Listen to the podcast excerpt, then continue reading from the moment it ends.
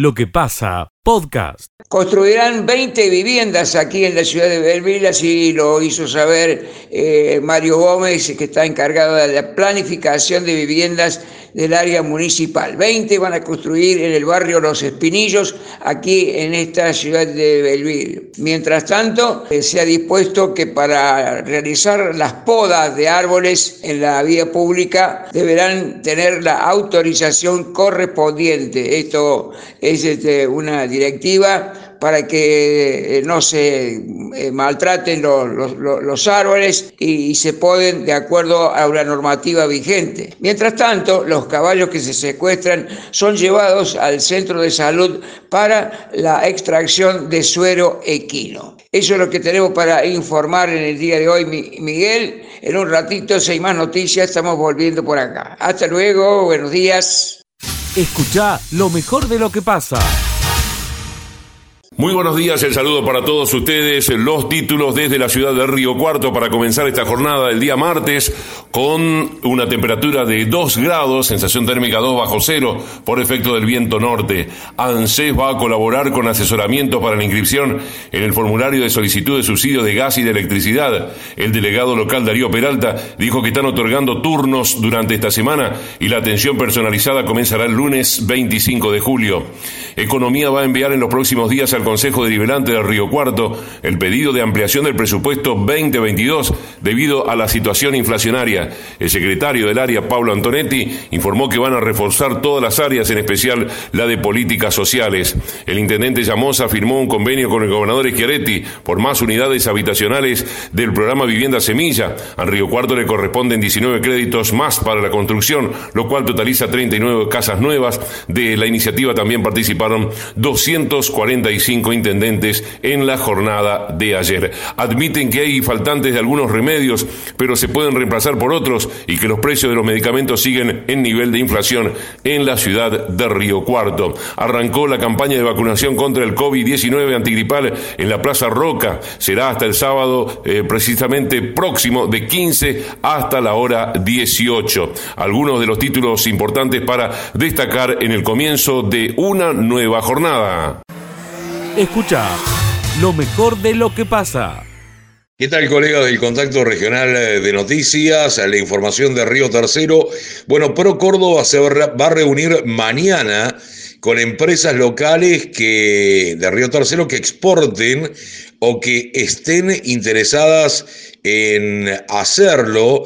Van a llegar eh, directivos de la agencia Pro Córdoba eh, vamos a recordar que se trata de una sociedad mixta integrada por el gobierno de Córdoba y empresas de la provincia que estarán visitando Río Tercero el miércoles con, eh, se van a reunir allí eh, con empresas locales, más concretamente en el Centro Comercial Industrial de Servicios y Agropecuario.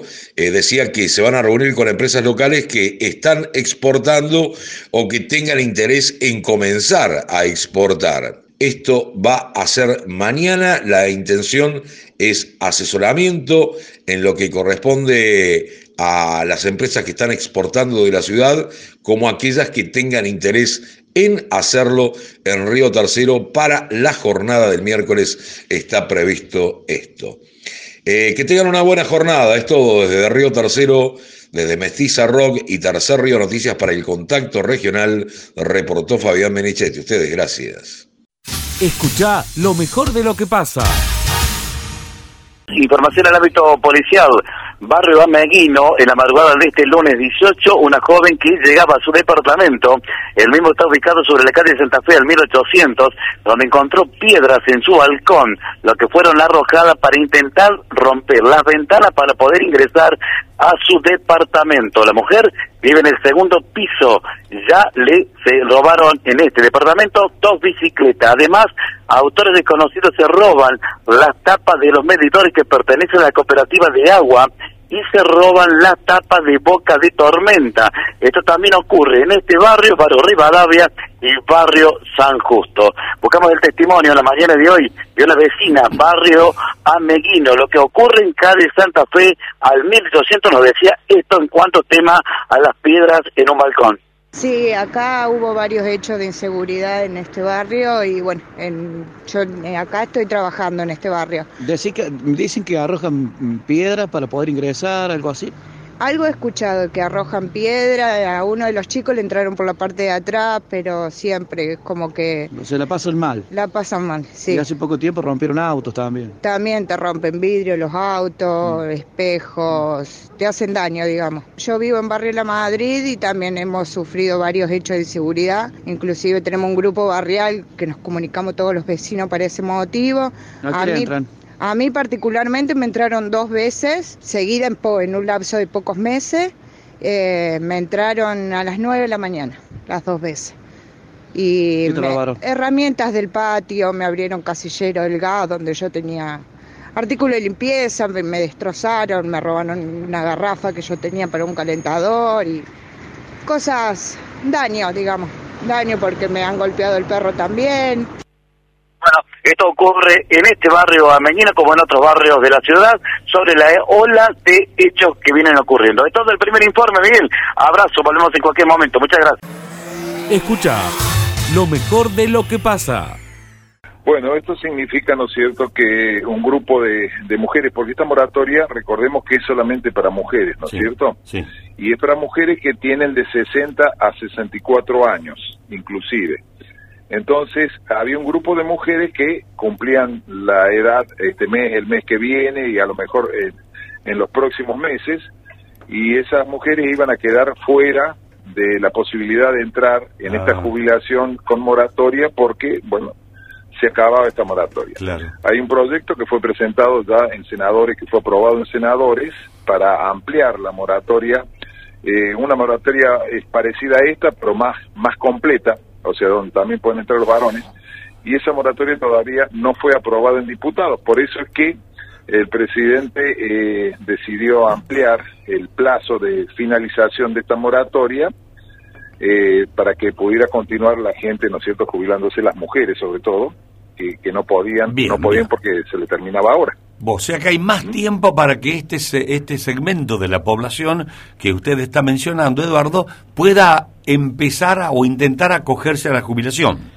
Exacto, esta, esta moratoria, recordemos que eh, abarca un periodo donde uno puede eh, incorporar servicios desde el primero de enero del 55, que es la fecha en que se crea la Caja de Autónomos, hasta el 31 de diciembre del 2003. Si una persona puede, una mujer de 60, 61 años, 62 años, puede completar 30 años de servicios ingresando a esa moratoria, entonces debe hacerlo. Pero también tiene que tener cuidado porque esta moratoria también desde el año 2016 tiene un componente especial, una limitación especial que es, ¿no es cierto?, el estudio socioeconómico. Es decir, no cualquier mujer de 60 a 64 años que le falten aportes puede ingresar a esta ah, moratoria. Está bueno el dato ese. A ver, a ver, eh, eh ¿cómo es, Eduardo? Bueno, esto es, ¿no es cierto?, de que a esa persona que ingresa, que quiere entrar a esta moratoria para poder jubilarse, le hacen falta, supongamos, 10, 15 años de aporte, o así sea dos años de aporte. Eh, tiene que demostrar ante la AFIP, ¿no es cierto?, de que se encuentra vulnerable socioeconómicamente hablando. ¿Qué quiere decir esto? Bueno, que ha tenido, ¿no es cierto?, durante el periodo anterior, un año, dos años anteriores, un ingreso mensual inferior a 158.366 pesos, eh, que su patrimonio, eh, vivienda, este, si tiene algún departamento, eh, sea el valor inferior a 7.600.000 pesos, que no tenga un vehículo cuyo valor supere los 2.850.000 pesos y que durante el último año, eh, eh, año no haya consumido con tarjetas tanto de crédito como de débito por un promedio eh, superior a los 206 mil pesos mensuales. Si resulta de que ha excedido estos límites esa persona, esa persona el AFIP no le va a dar la posibilidad de ingresar a esta moratoria y por lo tanto no va a poder jubilarse. Bien. Bien, eh. Eh, es un dato, un dato importante saber si la persona que está en condiciones, que cumpla los requisitos que usted ha mencionado, ¿puede hacerlo sola el trámite? Sí, eh, sí, este, este trámite lo puede hacer sola. ¿Por qué? Porque, como le digo, esta moratoria no es como la, ley anterior 24476 que uno tenía que llevar ya el SICAM. El SICAM es el sistema operativo de la AFIP, en donde le sacan el libre deuda, que eso normalmente lo hace un contador. Eh, acá el, el ANSES se va a encargar de determinarle también la deuda. Entonces esta persona se anota en el ANSES, mm. pide turno para jubilarse con esta ley 26970, esta, esta mujer tiene que presentarlo de esa forma, y de esa manera, ¿no es cierto?, puede ingresar, puede ingresar, ¿no es cierto?, y ellos le hacen el cálculo de cuánto va a ser la deuda que va a tener, le hacen una boletita con el, la cuota que tiene que pagar, pues son 60 cuotas, esa cuota la va a pagar eh, al banco, la van a dejar que se vaya al banco, la pague y que después vuelva, le entrega esa boletita y entonces le dan por ingresar. Perdóneme, Eduardo, paga la primer cuota. ¿Cómo? Va al banco y paga la primer cuota. Paga, la primer cuota y le quedan 59 cuotas que se le va a descontar el ANSES de, de la jubilación. Y debe tener en cuenta también que tiene un beneficio especial esta mujer si ha sido mamá, por ejemplo. Eh, acuérdense que por cada hijo que haya tenido se le va a dar eh, como que ha pagado un año más de, aporte. Bien. Y si el hijo es adoptado son dos años y si cobró la asignación universal por hijo, por ese hijo durante un año por lo menos, también le van a dar como si fueran tres años de servicio que ha tenido. Bien. Bueno, ahí tienen detalles importantes entonces, pero lo, lo, la novedad, Eduardo, es que se extiende la moratoria. La pregunta es, ¿hasta cuándo se extiende? Bueno, según lo que escuchamos que dijo el presidente, hasta tanto salga la nueva moratoria aprobada por diputados. Ah, si esta moratoria no saliera aprobada por diputados, bueno, este, esta moratoria, eh, digamos, esto se extendería por dos años. Claro, queda vigente por dos años. Bueno, habrá muchas personas, muchas mujeres en condiciones de encajar en esta, en esta fórmula para poder jubilarse.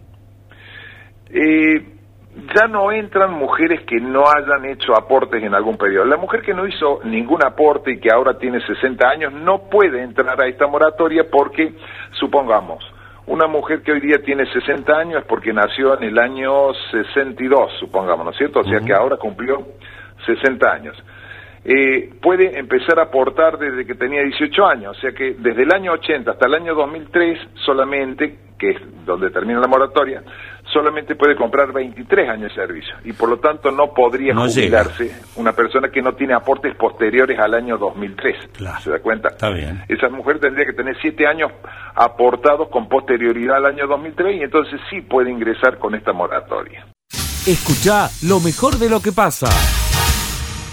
Esta mañana hicimos un informe sobre hechos de robo que vienen ocurriendo en diferentes barrios de la ciudad. El robo de tapas de medidores y además eh, la tapa de boca de tormenta. Alfredo Antonino nos respondía de esta manera, quien pertenece a la cooperativa, decía esto, Miguel. No, están robando unas tapas de chapa que son de las bocas de tormenta, que es donde va el agua de lluvia. Bueno, y últimamente hace un mes que empezaron a robármelas allá en, en San Justo y Rivadavia toda esa zona y bueno, la estoy reemplazando ahora, las hago de cemento, puede ser que así no me las lleven, pero... ¿De qué material es? ¿Costoso esto? No, no son tan costosos, lo que pasa es que como es una chapa gruesa y es pesada, entonces la, la llevan y la, para vender en la chacarita. Y ya la otra vez me pasó en el barrio Bota que me roban las tapas de las bocas registro. Eh, eso, y de cualquiera de las formas es peligroso porque las tapas de las bocas tormenta en vereda viene una persona, un chico y se cae. ¿Moto, bicicleta? No, porque van por, las bocas tormentas son por la vereda, entonces, es raro que vaya un vehículo. Pero si una persona, calcula, una, te cae adentro. O sea, no es profundo, pero te, cae adentro, te, te accidenta. ¿Se han robado muchas ya no? Y ya me llevan robado unas 10 unas 10 tapas. ¿Y en estos lugares que han ocurrido este hecho de robo, digo, hay iluminación, todo eso? Sí, hay iluminación. Un vecino me dijo que él vio por la cámara ahí que a la madrugada un tipo se la llevaba, pero eso van a la chacarita, vos vas a la chacarita y estoy seguro que están ahí, porque a donde otro lado no la llevan, pero bueno. El problema es el accidente que puede ocurrir. Eso es lo que más me preocupa, que se caiga una persona en esa, en esa boca tormenta y va a ser mucho más serio el problema todavía que llevarse la tapa y hace una tapa nueva. la palabra de Alfredo Antonino hablando de, sobre los hechos de robo que ocurren en diferentes eh, barrios. Tapa de medidores y además robo de tapa de boca de tormenta. Escucha lo mejor de lo que pasa. Eso era básicamente lo que nos contaba el director de la Cámara Ejecutiva de Mani, que en realidad estuvo recorriendo el mundo a través de estas megas exposiciones que tiene eh, la alimentación en todas partes del mundo, en Alemania, la CIAL de París en Francia es la próxima que viene, y ahí estuvo el maní argentino, que se exporta más del 95% de la producción, eh, y justamente lo que nos decía Fratanzani es, en términos generales, la Unión Europea, que es la principal demandante del maní argentino, no ha tenido demasiados, eh, demasiadas afectaciones como para complicar el tema del, abastecimiento y la oferta argentina. Pero sí, pero sí, lo que ha sucedido es esto del costo del flete marítimo, que claramente hace repensar los costos, sobre todo a nivel local. Es por eso que el cluster manicero lo que está eh, reclamando es el tema de las retenciones diciéndole al gobierno, bueno, eh, el maní no es el poroto de soja, acá el maní, todo maní que se cosecha entra a una planta, a diferencia de la soja que generalmente sale de un campo y termina en un puerto siendo exportada a otro país del mundo. En el caso de maní, cualquier grano que se junte del campo tiene que entrar sí o sí a una planta. ¿Por qué? Porque eso se blanchea y el maní blancheado es el principal producto que Argentina exporta. Por lo tanto, no debe ser tenido en cuenta como un commodity, sino como un producto con valor agregado. Perfecto. Clarísimo tu informe, querido Luciano. Eh, la verdad que te felicitamos todos porque cada vez que cantás por allí, eh, lo haces muy bien y uno se siente tan acogido cuando estás haciendo tus interpretaciones. Felicitaciones por esa, esa otra veta de la vida que te apasiona. Bueno, muchísimas gracias, Miguel. Lo con mucho amor, así que me alegra mucho que les guste. ¿Veniste algún día con la viola acá? Sí, por supuesto que sí, por supuesto que sí, ya me voy a llegar. Pero eso eso es medio como esas promesas que uno hace al aire. ¿Veniste? No, mira, tengo yo siempre les digo cuando me llaman un amigo o un conocido de una radio, la guitarra, mi guitarra está en el baúl del auto. Así que imagínense si siempre estoy listo para peñar en donde sea, me llaman y estoy ahí. Escucha lo mejor de lo que pasa. No se consiguen de la marca que quiere cliente, tiene otra marca alternativa, viene cambiado el precio, eh, es todo un problema. Bueno, le hemos consultado a la gente de Michelin, a ver, Nahuel respondía de esta manera hace algunos minutos cuando era consultado por Radio Villa María. La verdad que está un poco complicado lo que es la entrada de neumáticos, estamos recibiendo entre un 25 un 30% menos que el año pasado. Y bueno, tratando de, llevar adelante el negocio como se puede. Hoy buscando alternativas. Bueno, tenemos algunos, algunas otras marcas como para paliar un poco la situación. Está un poquito complicado el tema de stock, digamos. No se consigue todo. No, no, hay varias medidas que están en falta. Este, medidas que, que, son de auto, autos de alta gama o por ahí autos chicos también. Bueno, es de todo un poco y agrícola también hay un faltante bastante importante. dificultad? Sí, mira, lo que es incremento de precio ha, variado mucho en lo que son los importadores, los importadores más chicos. Lo que es la marca nuestra, que es, la, que es Michelin, no ha tenido variación de precio y por el momento no, nos han comunicado ninguna variación. Estamos esperando a ver si hay algún cambio para este mes, pero por ahora seguimos con los mismos precios y con, las promociones de, en tarjeta Visa en tres pagos que, hizo Michelin para estos 110 años en Argentina. Así que con eso estamos, estamos trabajando muy bien. Estamos eh, a cada rato consultando, viendo a ver qué, posibilidades hay de, ingresos nuevos y bueno, eh, día, esto es día a día, semana a semana lo que van autorizando eh, de, Michelin por lo menos los ingresos y bueno, estamos con eso trabajando el día a día. La gente del campo también lo, lo sufre, lo que tienen que ver los camiones, las máquinas agrícolas, porque no se consigue la marca que estamos nombrando o otra marca. Hay algunas que son alternativa que tiene un costo menor y dura lógicamente tal vez menos o más, no sé eso, pero lo cierto es que es bastante problemática la situación con las cubiertas que no reciben los villamarenses a nivel país también, ¿no? Escucha lo mejor de lo que pasa.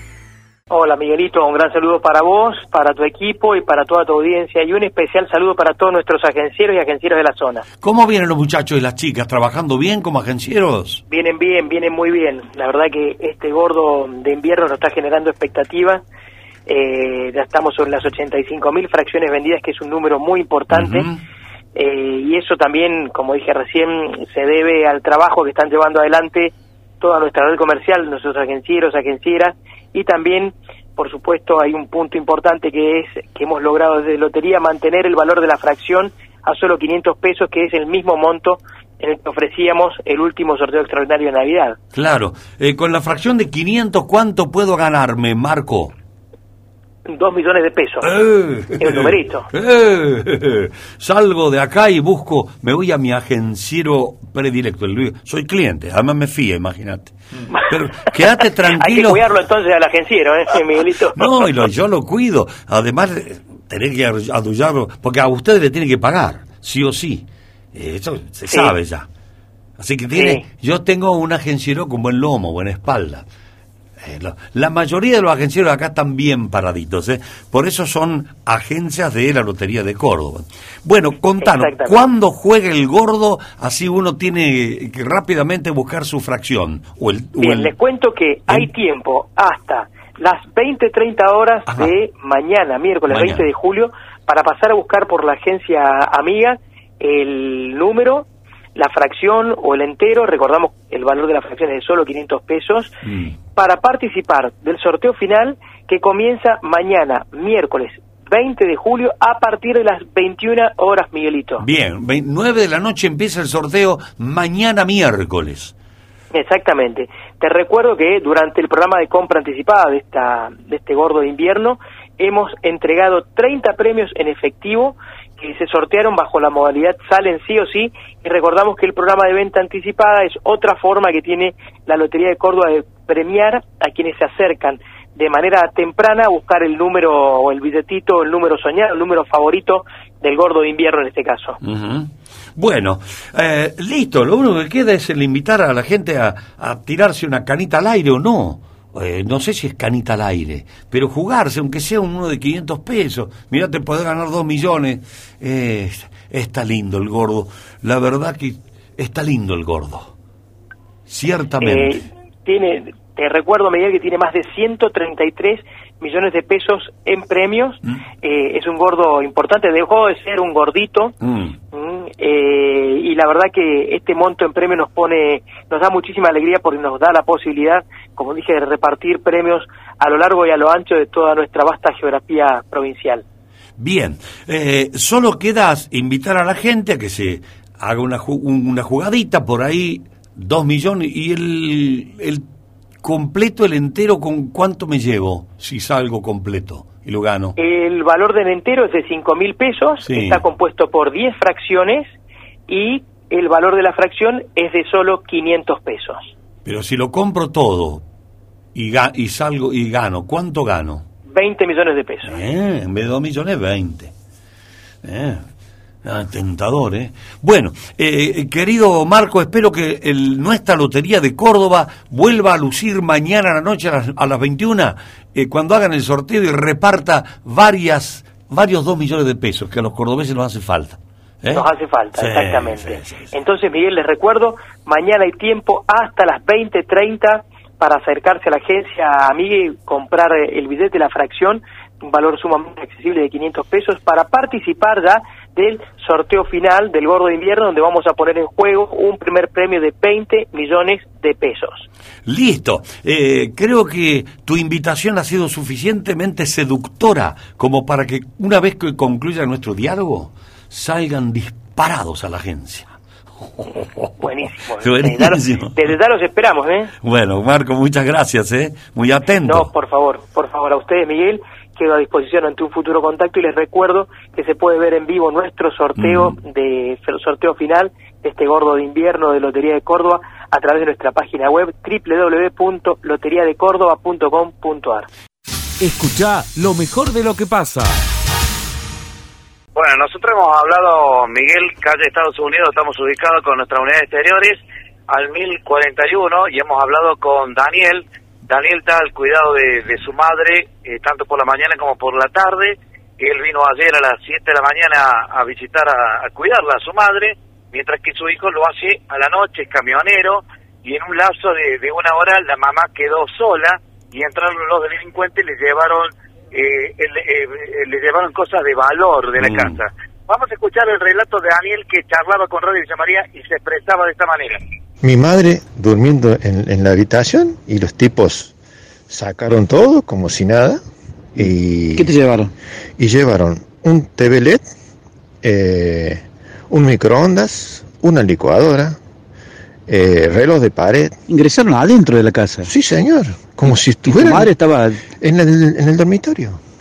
Estaban en el, estaba en el dormitorio, eh, durmiendo. y él creyó, ella creyó que era mi hermano que había entrado, que andaba con, a veces antes de irse. ¿Rompieron este, alguna puerta, alguna ventana? Nada. Abrieron, o sea, estaba sin, sin llave la puerta porque este, siempre mi hermano me la deja abierta la puerta para cuando yo llego.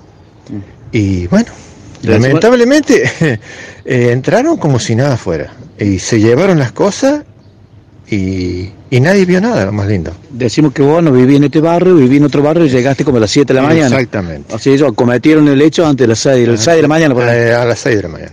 cargaron las cosas con algo. Y, nadie vio nada, los vecinos. Nadie, nadie. Cámaras, luces, está bien iluminada no, cuadra. No, eh, mira, las cámaras están en la esquina, allá. O sea que ya me robaron otras veces. O sea, acá, acá va la cuarta vez ya que nos roban. Mm. Eh, y nunca nadie vio nada. Eh, la, la, anteúltima vez que nos robaron, me robaron después de haber sido las 2 de la, tarde, 3 de la tarde, que yo me estiré un rato a una siesta y, cuando me levanto ya no tenía más la bicicleta y me la sacaron a 50 metros del fondo porque un terreno, como ves, es largo. Eh, hay un garaje en el fondo y ahí me sacaron la bicicleta nueva. ¿Ha tenido la posibilidad de hablar con algunos vecinos? ¿Ocurre permanentemente hecho de robo acá en el barrio, en esta cuadra? Sí, sí, sí, sí. Acá es constante. Es constante. Eh, uno de los vecinos acá, este, acá en el negocio del frente, eh, una chica deja de apoyar la bicicleta para entrar a comprar y cuando se descuidó se la sacaron. Y el vecino del frente que le vio, entonces lo corrieron, lo pudieron cazar acá a la vuelta. Bueno, bueno, bueno. Este es el testimonio, Miguel. Estando la madre en la habitación, mm. le llevaron eh, varias cosas de, su vivienda, hasta un televisor. Sí, eh, eh, ¿viste lo cansino que te hace el relato, la respuesta que le pedís? ¿Viste qué cansino? Es como que la gente está agobiada porque de impostencia, porque te roban y, queda como que te roban, ¿no? Exactamente, se ha cansado de hacer la, la correspondiente denuncia en la policía y no, no recibí ningún tipo de respuesta, Miguel. Bueno, bueno Marcelo, gracias, ¿eh? Muy atento. No, no, por favor. Aquí a la vuelta, donde estoy ubicado con el móvil, que uno, yo que te citan en un barrio, uno va girando, va dando la vuelta, y se para, un para no lo para. Una señora me paró, Susana, le llevaron hasta las zapatillas de los ojos, mire. Escucha lo mejor de lo que pasa.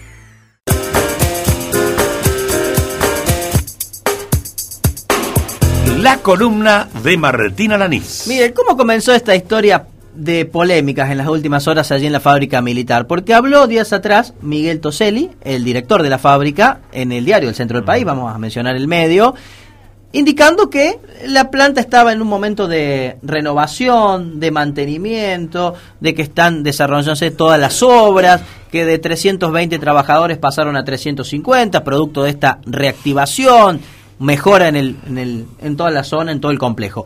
Bueno, salió en las últimas horas el gremio con un comunicado muy duro a cruzar estas manifestaciones del propio director, indicando que no es, no es así, que la planta de nitrocelulosa, que es la base de la eh, fábrica militar, todavía no se ha recuperado, no se ha mantenido, todavía están esperando las obras, las inversiones prometidas, y hay tres puntos fundamentales para tener en cuenta. Mm. Ya en un ratito vamos a escuchar la palabra de Fernando Oso, Mercado de Ate. Primero, ¿los trabajadores fueron reincorporados, los despedidos en la era Macri? Sí. Esta es una promesa que el gobierno nacional cumplió.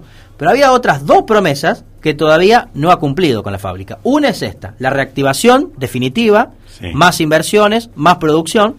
eso no está cumplido en su plenitud. Y por otro lado, el convenio colectivo de trabajo sectorial, que lo están discutiendo, parece que el borrador está cerca, pero todavía no está, y el temor de los trabajadores es que en 2023 cambie el gobierno, sin ese convenio colectivo de trabajo sectorial pueda pasar exactamente lo mismo que en el 2017-2018, despedir sin indemnización, sin justificación, sin absolutamente nada. Es decir, de las tres cosas que se comprometió el actual gobierno, solamente cumplió con una, que es la incorporación o reincorporación de los despedidos. Los otros dos puntos, reactivación plena de la planta, más producción, más inversión, más trabajo, está allí, medio a la media, y el convenio colectivo de trabajo todavía no ha sido aprobado. Ahora, perdóname, ¿han visto lo que es la política? La bandera de este gobierno es no dejar a los trabajadores en banda, lo cual me parece excepcional. Como Macri los echó, lo primero que hicieron lo trajeron. ¿Para qué? Si no hay, no hay con qué laburar, no tienen para producir, ¿para qué lo trajeron? y entonces pregunto además, ¿qué están haciendo? Bueno, por ejemplo, ayer en la nota que le hacíamos a Fernando Mercado decía, sí, los lugares, los salones los han pintado, están acomodados mejor. Se vinieron para pintar. Claro, pero Cambiar fachada, la producción posta, claro, lo que se necesita para producir. primero, primero, traigamos los empleados, eso sí. Y, bajo qué condiciones los empleados. Reincorporémoslo, porque esta es la bandera de nosotros, los trabajadores tienen... Está bárbaro, me parece... ¿A qué lo trajeron? Si no hay con qué trabajar. Y es lo que dice Diego. ¿Pero en qué condiciones? Porque volvieron a la misma condición de antes. No son plantas permanentes, son contratados, entonces tenés que renovarlo cada todos los años. Digamos. Encima. y además... Eh, me van a decir que soy facho. tenía que tener razón el gobierno anterior, había que sacarlos, estaban de más. No, yo creo que no, no estaban de más. Tenían que trabajar, tenían que estar dentro de la fábrica, producir, porque es una industria que genera dólares, Miguel. ¿Qué van a producir si no tienen con qué? Bueno, ese es el punto. ¿Y que tiene que haber inversiones. ¿Para qué lo trajeron? Claro. Páguenle la indemnización, hagan como corresponde, o mándenlo a otra fábrica. Pero ¿para qué lo trajeron? Si no hay con qué producir. De hecho, ayer Fernando Mercado nos decía, ni siquiera estamos pidiendo máquinas nuevas, estamos pidiendo que reparen las máquinas que están presentes, ¿no? Para poder producir más nitrocelulosa, que es la base. ¿Te parece bien que escuchemos algo de lo que nos decía el secretario general de ATE? No estamos en desacuerdo en que eh, se exporte o que se diga lo que se hace. Si se dijera a la sociedad todo lo que se está haciendo o cómo se está haciendo, pero también se dijera cómo está la fábrica, que acá no hay inversiones, que los funcionarios, funcionarios que lamentablemente esperemos que les haya llegado este comunicado, como ustedes bien lo dicen, muy duro, esperemos que les haya llegado, que tomen cartas en el asunto, porque es cierto que pasó el macrismo, que la fábrica quedó devastada, que tuvimos que pelear para reincorporar a los trabajadores, Ahora, después siempre hubo una excusa. Primero fue la pandemia, ahora es la guerra, después mañana no sabemos qué va a ser. Y los compañeros, los trabajadores, inclusive quien le está hablando, que es contratado como el 99% de los trabajadores de fábrica, y tenemos una incertidumbre terrible de lo que va a pasar el año que viene. Gobierne quien gobierne, acá no es una cuestión política. Ahí está, Miguel, 99% ¿no? de, contratados, es decir, todos los trabajadores volvieron y eso es una medida de decisión que nosotros también pedíamos porque a nadie le gusta que, lo despidan de, su trabajo. Pero claro, la otra parte, que es la inversión, generar más producción, más trabajo, poner en condiciones la planta, evidentemente no está. Y vemos la contraposición, lo que dijo Toseli, que parece que estaba más o menos casi todo bien, a esta realidad del gremio diciendo no hay ninguna inversión y estamos preocupados por el futuro de la fábrica. Bueno, que sigue gozando de mala salud. Lamentablemente no está como este gobierno dijo que iba a estar la fábrica militar de pólvoras en 2019, que iba a ser totalmente recuperada. Sí, el personal se recuperó, pero la fábrica todavía no. Vos sabés que las instalaciones, bueno, todos saben que fue hecha por los alemanes. Sí. Eso, la fábrica comenzó a, a montarse en 1937 y se todavía están los mismos edificios, las mismas plantas, las mismas paredes, eh, los mismos, eh, ¿cómo se llaman? Los, piletones, donde fabrican, amasan la pólvora, la dinamita, todavía son los mismos. Mirá si la hicieron bien. y nosotros ni siquiera lo podemos gastar, romper los piletones, eso sí, no producimos. Pero gente para laburar hay ahí adentro, están todos ahí. 85 años tiene la planta, ¿no? Claro. ¿No se merecería otro trato la planta por la historia, por lo que significa? caramba. Es la industria más grande de Villa María, ¿no? Y después decimos, y el país, y nos, nos rasgamos la vestidura. Mm. Ves que no, no, no somos capaces ni siquiera de actualizar una planta que genera riqueza, que, que podría tener 10 veces más empleados. Pero genuino, no que estén mirándose uno con el otro y agarrando una brocha, tirando, toma un rato vos. No, muchacho, así no. Bueno. Eh, cerrar la columna si querés, Martín. Si no, agregá. No, no, un saludito para el final de la columna. Para mi abuela, Miguel, que está cumpliendo hoy 92 años. 92 años, les mando un gran saludo, así que 92 pirulines para, para la abuela. Antes del, del cierre de la columna lo quería, lo quería decir. Bueno, eh, muchas gracias. Nos Martín. vemos en la jornada de mañana. Entonces. Dale, dale. Hasta luego. La columna de Martín Alanís. Lo que pasa, podcast.